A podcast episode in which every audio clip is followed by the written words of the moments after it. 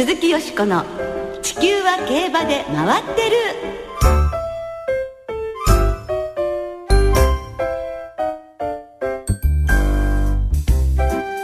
皆様こんばんは。お元気でいらっしゃいますか？鈴木よしこです。地球は競馬で回ってる。第3回の放送を迎えました。この番組では週末の重賞レースの展望競馬界のさまざまな情報などたっぷりお届けしてまいります。では早速今日ご一緒していただくラジオ日経の競馬大好きアナウンサーをご紹介させていただきます。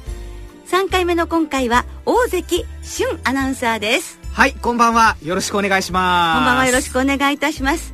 えー、競馬班では一番若いアナウンサー？そうですね。ねはい、はい、何年目ですか？えー、今年で入社6年目なんですが、ええ。えー、なんか相変わらずすごいねフレッシュな感じが いたします。いつまでたっても大人っぽくならないなといろんな人に言われますけれどもね、えー、いいことですよ。いやそうなんですかね。はいそれがねどんなに尊いことかいずれわかる時が来ると思いますけれども、はい、大関さんとあの白山大商店をね、はい、あの見に行きました時に金沢でご一緒にね、えー、一本ね、そうでしたね。させていただきまして、あの時のお魚は美味しかったでしたね。思い出しましたね。はい、あの、本当に、いつか JBC が開催される時には絶対行こうなんて、うん、あの時思いましたけれども。そうですね。いよいよね、そういうのってまいりますけれども、今日はその時のような感じに浸りながらお届けしていきたいと思いますね。はい。さて、この番組初回の放送で登場してくださいました武豊騎手が13日の日曜日に JRA 通算3500勝を達成されました。はい。1987年、昭和62年3月1日のジョッキーデビューから25年とおよそ10ヶ月、17,512戦目で JRA 通算3500勝達成ということで、ね、25年と約10ヶ月っていうことですから、四半世紀ですからね。はい。四半世紀の間、日本の競馬界を牽引されてきたっていう、トップで走り続けてこられたということ自体が、まず素晴らしいことですね。そうですね。そしてあのー、武豊騎手って本当にスター性があるジョッキーと言いますかね。えー盛り上がりますね。そうですね。これからも競馬界の顔として、ご自身も4戦勝を目指すというふうにおっしゃっていますので、私も4戦勝まで元気に生きていたいと思いますね。はい。はい、そして月曜日、成人の日の中山の大雪。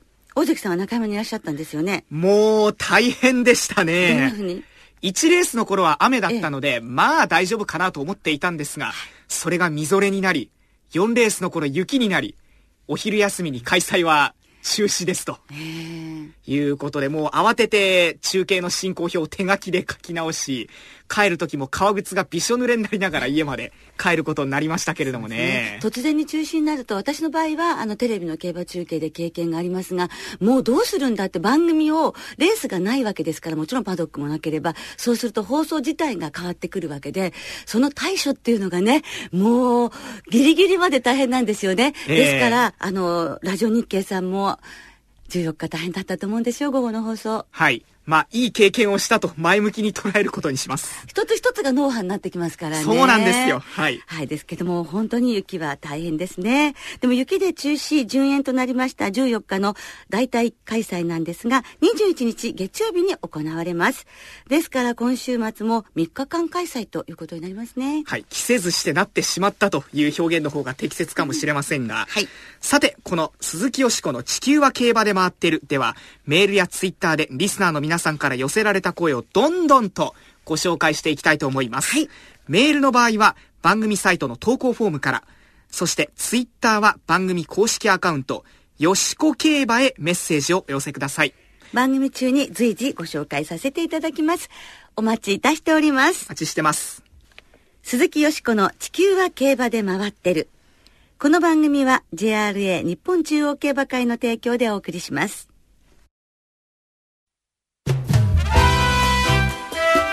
鈴木よしこの「地球は競馬で回ってる」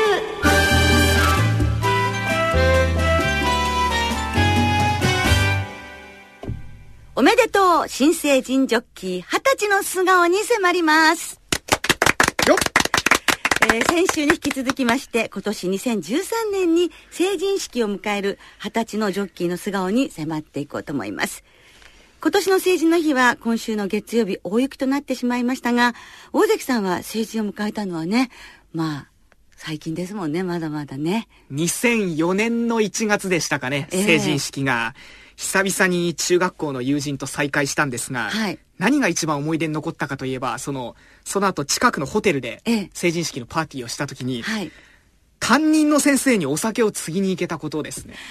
正々堂々とね。堂々ともう、まあ、あの、二十歳の思い出というのは人それぞれに終わりかと思いますけれども、今年成人式を迎えられました方々、先週もご紹介したんですが、7人騎手の方いらっしゃるんですね。関東では島田淳二騎手、杉原誠騎手、高島勝次騎手、横山和夫騎手の4人。関西は藤掛隆騎手、森和馬騎手、菱田裕二騎手の3人。で、この7人の中から今日は島田淳二騎手をご紹介しようと思います。はい。雪のために途中で中止となる前の中山一レース、アウトインで今年の初勝利を成人の日に飾られましたね。はいよかったですよね。それも6番人気で、単勝1610円。うん人気薄を持ってきたんですね。ねえ、これでも力になるでしょうね。大崎さんは島田騎手というとどんな印象をお持ちですか？あのーデビューする直前、免許交付式の時に、ええ。インタビューをさせていただいたことがあるんですが、その時印象に残っていたのが、同じ埼玉出身の杉原くんには負けたくないですと いうことを語っていまして、ええまああの、純朴な中にこの闘志を秘めたような、そんなイメージでしたけれどもね。ねまあ仲がいい、仲、仲がいいんですけれども、やはりライバルであるということですよね。1993年3月8日生まれということですから、まだ20歳にはなってらっしゃらないんですが、成人の式は迎えられたということです。美穂手塚高久厩舎所属でいらっしゃいます。競馬学校ではアイルランド大使特別賞を受賞。初騎乗、初勝利2011年3月5日の中山1レースで達成しています。はいそして1年目は新人最多の18勝を挙げ、民放競馬記者クラブ賞を受賞されている島田淳二騎手にお話を伺っています。お聞きいただきましょう。もうすぐね、二十歳っていうことですけれども、どんな感じなんでしょう？私もう昔のことよく覚えてないんだけど。いやもう二十歳っていうのはやっぱりずっもう大人になるっていうかもうそその区切りっていうイメージがあるんでやっぱり自分もちょっと大人にならないといけないなっていう責任感というなんかそういうのがありますね。では昨年を振り返ってみていただきます。昨年はね3月に大きな落馬事故がありましたね。それも含めて振り返っていただけますか？はいあのやっぱり落馬事故はその自分のあのでその技術のせいで起きてしまった事故だったのでやっぱりそこはもう本当反省してこうそこのことを生かして、まあ、これから頑張っていけるようにと思ってたんですけどやっぱりなかなか成績も残せずやっぱり思った通りの競馬ができなくてやっぱり勝ち勝ちクラもその1年目と同じ勝ちクラだったのでそこちょっと悔しかったです。でもそのやはり休んでらっしゃる間っていうのは体の痛みもあったとも思いますけれどもやはりね精神的にも辛かったでしょうね。先生辛いです。やっぱりこう同期やらも後輩も出てきててえーそのみんな勝ってってっていうのがあってやっぱり焦りもあったのででもやっぱりいろんな先輩方からもこう焦ってそのそんな感知してないのに復帰しても意味ないからしっかり直してからって言われてたんででも本当もう感知してからしっかりデビューできまだ復帰できたんでよかったです。その間手塚先生はどんな風に力づけてくださいましたか？本当にもう手塚先生はその焦るなってだけで本当にす僕の気持ちというかその焦りをなくしてくれるように本当にいろいろ声をかけてくれてたんでそのおかげで本当感知してから復帰することができました。それだけの思いがありましたのでターフに復帰できた時は本当に嬉しかったでしょうねそうですね本当久しぶりのかやっぱり感感覚なんですごいもうなんかまたデビュー戦というか1年目の頃思い出すというかそんなような感じでやっぱりでも緊張もやっぱりすごいしてでやっぱり競馬乗ったら本当楽しくて復帰できてよかったなって改めて感じました。まあ、そんな苦しい時もあり、えーそして、えー頑張っている島田騎手ですけれどももう皆さん本当にあの有名ですけどね、えっと桃色クローバー Z のファンですね、ももクロというね、はい、い、つからファンなんですか？もう1年目の頃にはもうすでにハマってたんでもうその時にあの同期の藤垣君にたくさん見せてそしたらやっぱりその子もハマってで、二人でライブ行ったりしてたんで、本当勇気づけられます。そのももクロファンクラブはあのジョッキーの方々で結構何人もいらっしゃいましたよね。こう応援に行くチームみたいの。ありましたね。あります。はい。何人ぐらいいらっしゃるんですか？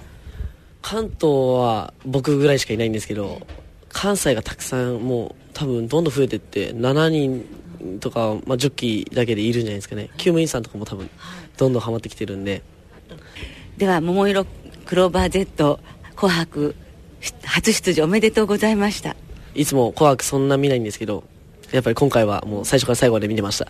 でもあの何事もねそこまでこう好きになれるものがあるっていうのが仕事以外にいいことだと思いますよそうですね、本当趣味、やっぱり趣味というかこうハマれるものがあるっていうのは、それもいいことだと思うので。メンバー全員が好きなんですか？いやーまあ、全員好きなんですけど、その中でも一番あの緑の子が好きなんです。みどるかなんていう子ですか？有安桃香さんです。ももかさんはいはいね可愛い名前ですね。でピンク担当？緑なんで？す。で、僕、そうか緑としてた緑のももかさんそうです。それご存知かしら？そういう JRI のジョッキー若手ジョッキーの島田純次騎手が私のファンだっていうのを彼女はご存知かしら？いや、多分知らないですね。もっと有名にならないと僕が。ねそしてあのこう対談とかね競馬場にお招きできるぐらいになるといいですね対談やりたいです。やりたいですはねい頑張ります。うん、ではそのエネルギー今年どんな風にね、えー競馬にかけていくか今年の抱負をお聞かせくださいはい。えっと、今年はもう減量最後の年なので、やっぱここで成績を残さないと、その減量取れてから、その先輩と同じ条件で乗るってなった時に、やっぱり馬もなかなか集まらなくなってしまうので、今年はとりあえずたくさん勝って、やっぱりたくさんの方から信頼してもらって、減量が取れてもたくさん乗せてもらえるようなジョッキーになりたいと思います。大変明るくて感じのいいジョッキーでいらっしゃるので周りの方からのやはり受けというのもいいと思うんですよね、はい。みんながこう応援しようっていうジョッキーだと思いますね。はい。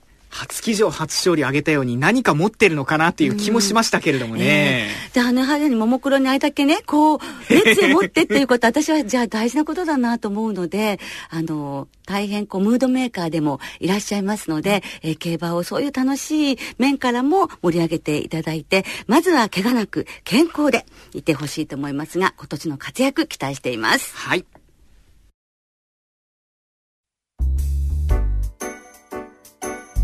鈴木よしこの「地球は競馬で回ってる」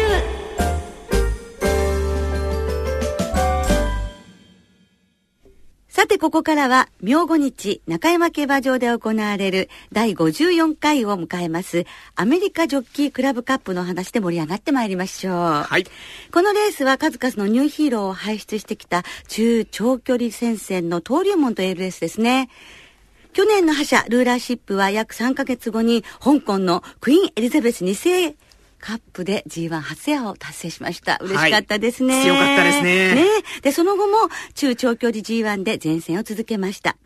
また一昨年の優勝馬当選上段は同年の天皇賞秋で2007年の優勝馬祭り田ゴッホも同じ年の有馬記念で G1 初制覇を成し遂げているんですもんね。はい。もっと遡っていくと、はい1998年の勝ち馬メジロブライトがその年の春の天皇賞、さらに1995年の覇者桜千歳王がその年の秋の天皇賞を制して G1 初制覇ということもありましたけれどもね。ええですから AJCC で聞くとなんかこうワクワクしますよね。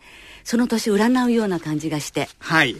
あの、思い出のええ AJC という C ということで、リスターの方からもいっぱいいただいてるんですあ、が。どうもありがとうございます。ありがとうございます。えー、ゲシズカさんから、アメリカジョッキークラブカップといえば、私が好きだった、マチカネタンホイザを思い出しますねと。うん。ねあの、大変個性的なね、ええ馬でもありましたもんね。。はいい。それから、ゆうきさんから、はい。エアシェイディが最初で最後の重賞制覇となった2008年のアメリカジョッキークラブカップが印象に残っていますと、エアシェイディは重賞1勝、2着8回、3着5回ということでええ、そうですね。頑張るんだけれども G1 にもね、受賞にも、あと一歩手が届かないというところで、でも、歯がゆい思いをするたんびに、こう、ファンを増やしていったような、そういう馬でもありますよね。はい。そんなアメリカジョッキークラブカップ、鈴木よしこさんの思い出といえば何なんでしょうか？はい。G1 で前線する力があるのになかなか勝てなくて、でも息長く活躍したこの馬が勝った1989年のレースです。早くも4コーナーカーブに入ってまいりました。レジェンド帝王の人にクリロータリーそれからそのストを回ってランニングフリー。前3頭固まって400通過。構成は4番手。第4コーナーカーブから直線に向きました。内いっぱいにレジェンド帝王。レジェンド帝王。そして2番手はクリロータリーかランニングフリー。先頭が広がった。構成も伸びてくる。さあ先頭200を切って坂を上がってくる。ランニングフリーが先頭で2番手争いは4頭広がってくる。外をついてぐんぐんハワイアンコーラル突っ込んだ。それから間からキリパワー伸びてくる。キリパワー伸びてくるが3番手争い。先頭はランニングフリー。ランニングフリー先頭でゴールイン。2番手ハワイアンコーラル。キリパワー白川二郎さんの実況でお聞きいただきましたが、1989年、平成元年のランニングフリーが勝ったアメリカジョッキークラブカップご紹介させていただきました。あの、スローペースで逃げたレジェンド帝王、レジェンド帝王って、大川慶次郎さんがもう大好きだった馬なんですけれども、レジェンド帝王が逃げまして、それをぴったりマークして直線、馬場の花道をズバッと毎一文字に楽々抜け出して貫禄勝ちをしたランニングフリーですね。前年の天皇賞秋、ジャパンカップ、有馬記念とこの3つの G1 で構想していたんですが、なんとなくフロックと見られがちでしたが、その力がフロックではないということを証明した素晴らしい勝利でありましたね。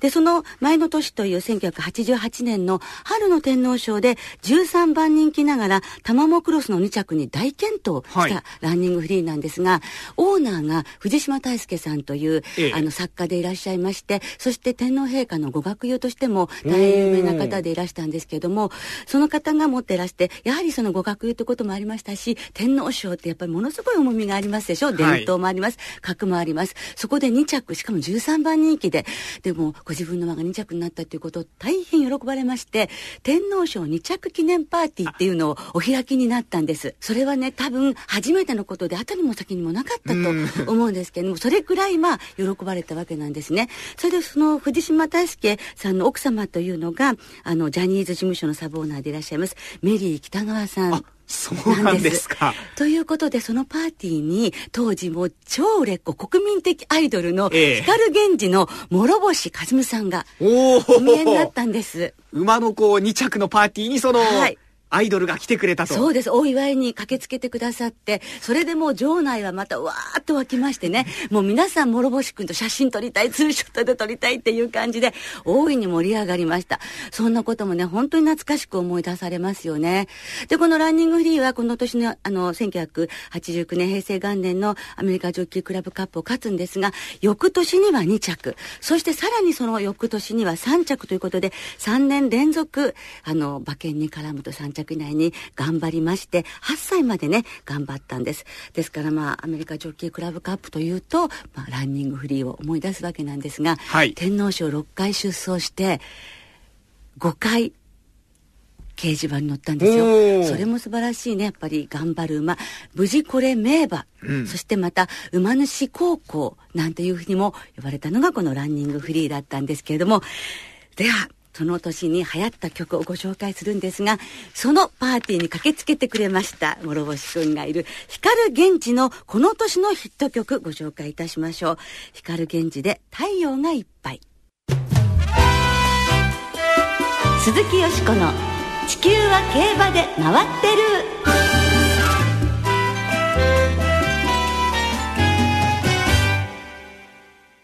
ここからは20日日曜日に行われるアメリカジョッキークラブカップを展望していきます。先週の日経新春杯は、私も前回ご出演いただきました木和田アナウンサーも注目していたムスカテールが2着と連帯は果たしたのですが、勝ったのが人気薄の10番人気、京阪で52キロのカポーティースターでした。はい。狙いは良かったんですけどね。まあ、内側の経済コースを通った前につけていた馬たちが、はい軒並み残るような展開でしたからね。はいねそしてまた21歳高倉良騎士の好騎乗、光りましたね。あのスッとうちにね。そうですね。これは決め手でしたね。うん、まあ気を取り直しまして、アメリカジョッキークラブカップ、展望していくことにいたしましょう。はい。アメリカジョッキークラブカップは芝2200メートルの G2、力をつけてきましたルルーシュ。去年日経賞を逃げ切ってあっと言わせた猫パンチ。去年のサマー2000シリーズのチャンピオントランスワープなど12頭で争われます。金曜日の正午の段階で中山競馬場は天、えー芝が主、ダートが不良。木曜、金曜で除雪作業をしたので、月曜日の雪の影響が残っている様子ですね。はい。ただ週末、お天気は持ちそうだということです。ねえ、本当にまあ、除雪作業も大変なことだったと思いますね。そうですもうね。あの、人の手がどうしても必要になってしまいますからね。はい、関係者の皆さん、本当にお疲れお様でございました。疲れ様です。さあ、よしこさんは、今回はどんな見解で？中山ナイトが出走開始したということがとっても残念ですね。えでもそこは気を取り直しましてですね、あの、このメンバーの中では、ルルーシュを応援したいと思います。はいまあ、その中山ナイトが出ない分、ルルーシュに人気がね、肩、かよかぶってしまいそうな気もしますけれども、えーこの馬、もう競馬ファンの皆様だったらよくご存知だと思うんですけれども、デビュー戦勝ってから、勝って負けて、勝って負けて、勝って負けてって、ずっと繰り返してるんですよね。はいなかなかこれもね、珍しいことだと思うんですが、前走有馬記念は初めての G1 ということもありましたし、負けてしまいましたけども、負けたので今回、勝つ番なんですよ。そうですね。はい、その法則からいくとそして、藤沢先生の話でも、まあ、体重は絞れてくるということですし、なんと言いましても、アルゼンチン協会の時の、あの強さ、忘れられませんもんね。ええやはり今年 G1 戦線をとにかく賑わせてほしい一頭ですので、その期待も込めまして、ルルーシュ。本命でいきたいと思います。はいルルーシュ7枠9番ですね。ここから1番のサットのアポロ、3番ダノンバラード、4番アドマイヤラクティ、8番、あ、5番のトランスワープ。まあ人気どころではございますけれども、とにかくね、あのー初的中を目指してはい、当てに行きたいと思いまずはねヒット一本コツンとね、当てていきたいと思いますが、大関さんは？はい、あのーマルカボルト。はい。先行できる足もあるので、まあ、はい猫パンチが大逃げして、その番手あたりにつけて粘ってくれないかな、というところで、ええ。そんなに人気もないと思うので、マルカボルトの副賞で手堅くいこうかなと思います。単勝で18倍ぐらいかなっていう感じですけどね。ちょっと単勝もじゃあ買っておこうかなという気になりましたけれどもね。はい。え、今度ね、二人の予想、どちらか当たってほしいな、というふうに思いますね。はい。アメリカジョッキークラブカップを当てて、楽しい週末を迎えたいと思います。はい。そして、コバ中長距離 G1 戦線占い意味でも重要な一戦。未来の G1 フォースを見つけましょう。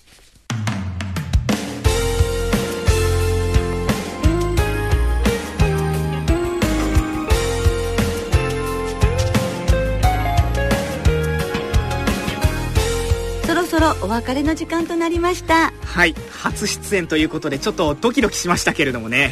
楽しかったですね。ただ楽しめました。本当はいありがとうございます。今週末は雪で中止、順延となりました14日の大体開催も含めて3日間開催です。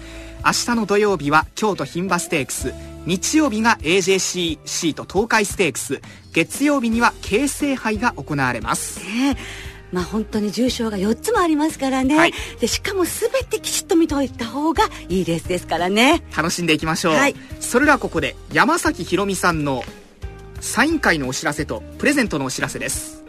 漫画「優春の門」や「優春たち」の定石で知られる山崎ひろみさんが近代競馬150周年記念を期して我が国の洋式競馬創創期を題材題材とする歴史作品「竜帝の門」を描き今日18日発売となりました。また横浜根岸の馬の博物館では2月17日まで山崎ひろみ原画展が開催されています。今度の日曜日20日の午後2時からは山崎さんのサイン会も行われますので詳しくは馬の博物館のホームページをご覧ください。本日は番組をお聞きの方5名様に発売されたばかりの「竜帝の門」単行本の第1巻をプレゼントします。ご希望の方は番組のホームページのメッセージ欄から山崎ひろみさんの本希望と住所氏名年齢番組へのご意見をお書きの上応募ください。